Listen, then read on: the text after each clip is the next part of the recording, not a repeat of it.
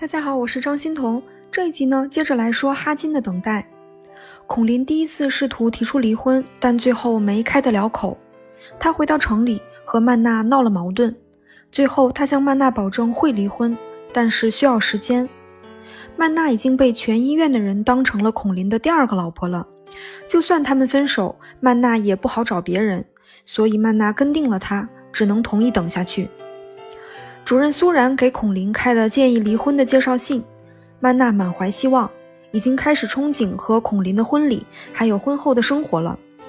在孔林小舅子的阻挠下，第二次回乡离婚的计划又失败了。这几年孔林都没有离成婚，曼娜的脾气也越来越坏。转眼到了一九七二年，孔林收到表弟孟良的信，孟良的妻子去世了，留下三个孩子。一个男人照顾三个孩子，没个女人不行。孟良想拜托孔林给他在医院里找个女朋友。这时候，孔林好像看到了一丝希望。一方面，他想把曼娜介绍给表弟，因为他不知道要拖多少年才能离婚，也许永远都离不了。另一方面，他虽然对曼娜没了开始时候的浪漫激情，但对她还是很依恋的。放弃了曼娜以后，去哪儿找这样好的女人呢？虽然痛苦，但孔林最后还是决定把表弟介绍给吴曼娜。孟良和曼娜见面之后，孟良对曼娜倒是很有兴趣，但曼娜对孟良却毫无感觉。孔林心里反而是高兴的。第二年，帮吴曼娜找到归宿的机会又来了。苏然主任找到孔林，告诉他省军区的魏副政委离婚了，想找个女同志照顾他。党委准备推荐吴曼娜。孔林又开始激烈的心理斗争。一方面，他对失去曼娜非常难受，觉得曼娜已经迫不及待地攀高枝了；另一方面，他又感到轻松，因为这样他就不用想尽办法离婚了。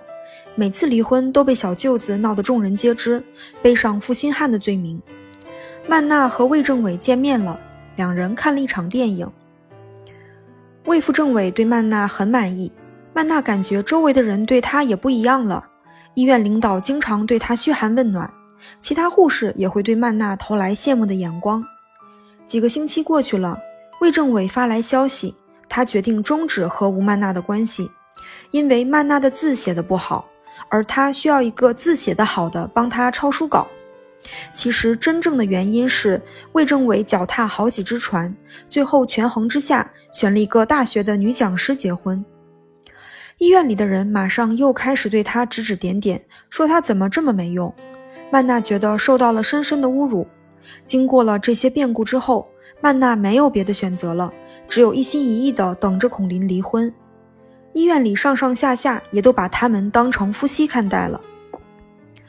一个夏天又一个夏天过去，孔林的婚还是离不成，他和曼娜的关系也变得平稳而乏味。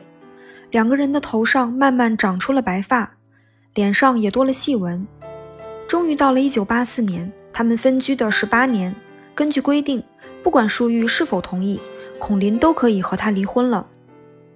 这一年的七月，孔林的小舅子本生陪着姐姐来到了部队医院。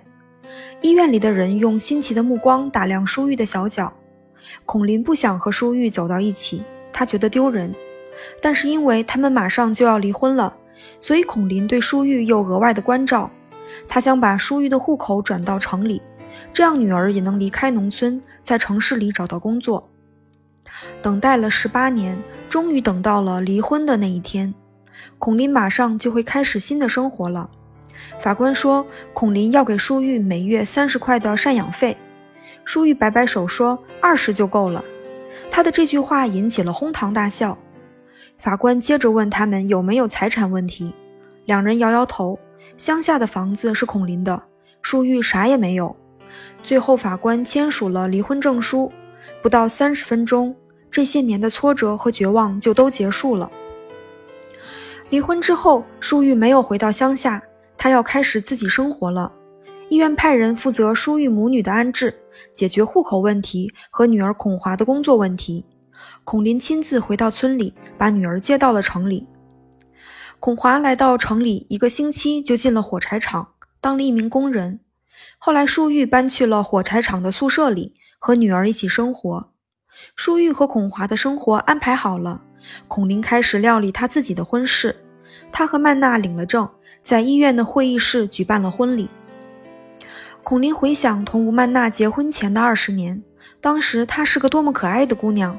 可现在的曼娜判若两人，变得十分庸俗而无趣。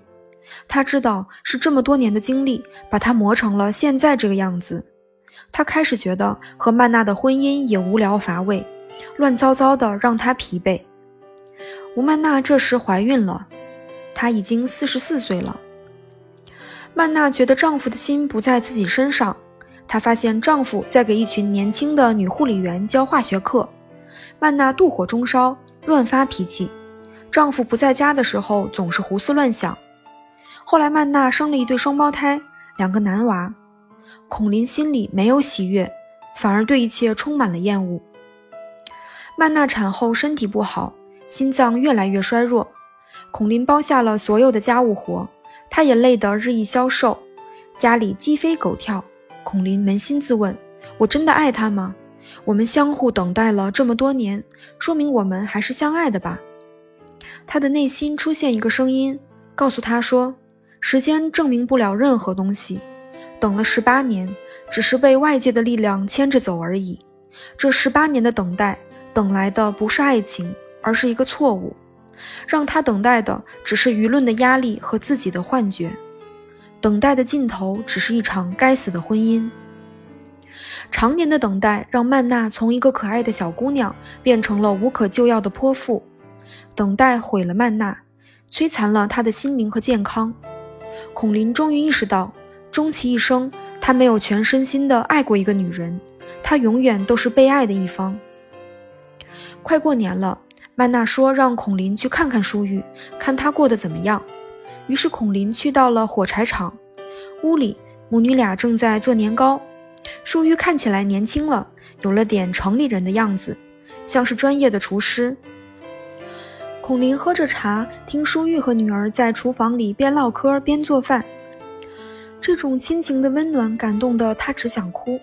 原来母女俩没有他也过得很好。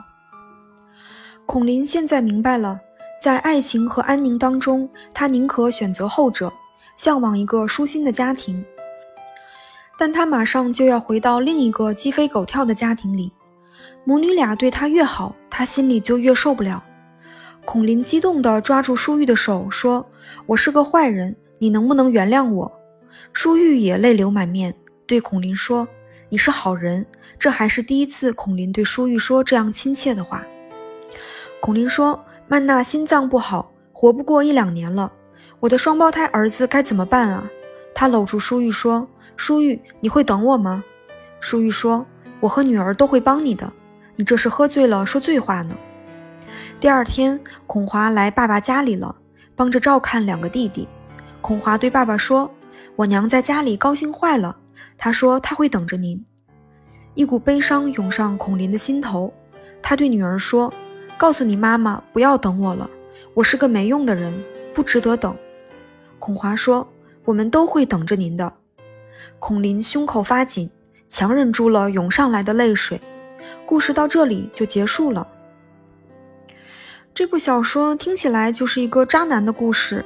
孔林让曼娜等着他十八年，到头来发现等来的婚姻乏味无趣。他又让被自己抛弃的舒玉等着他回来，一个软弱自私的等待被爱的男人。但是小说的目的不是道德判断。它只是揭示人性，不回避任何阴暗的角落。人似乎都渴望既有激情的爱，又有踏实的爱。当二者矛盾的时候，如何选择？命运总是喜欢跟人开玩笑。人们充满期望的等待，到头来到底等来的是什么呢？或许是面目全非的自己，事与愿违的结局，还有后知后觉的泪水。好的，谢谢您的垂听，我们下期再见。